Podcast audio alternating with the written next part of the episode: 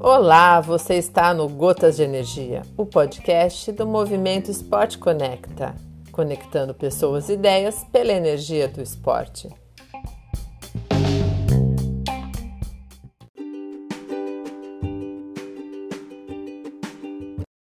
Fala galera do Gotas de Energia, que é o Mago Coach Fernando Luiz trazendo mais uma dica. O que seria esteira em águas abertas? Esta dúvida ainda persiste para muitos nadadores. Esteira é aquele efeito físico gerado pelo nadador que vai à frente. Ao quebrar as moléculas da água, a resistência da água, similar àquele vácuo dos ciclistas e de corredores e de carros de corrida, onde a resistência diminui e você consegue gerar mais velocidade, com mais economia de energia. Esta economia de energia pode chegar até 30%. Então, nadar sozinho em um evento, uma prova, um desafio, não é muito interessante, porque você não terá esse efeito ao seu favor. Então, sempre quando participar de provas competitivas ou treinos, procure utilizar a esteira do nadador que vai à frente.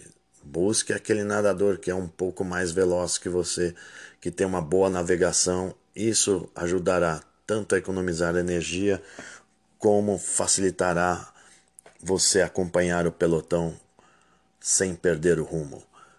Então, a utilização da esteira é muito importante na natação de águas abertas. Economia de energia, aumento da velocidade. Ao pegar a esteira de um nadador, certifique-se que esse nadador está com boa navegação. Tente colar no pé caso este nadador que vai à frente não execute movimentos muito bruscos de pernada.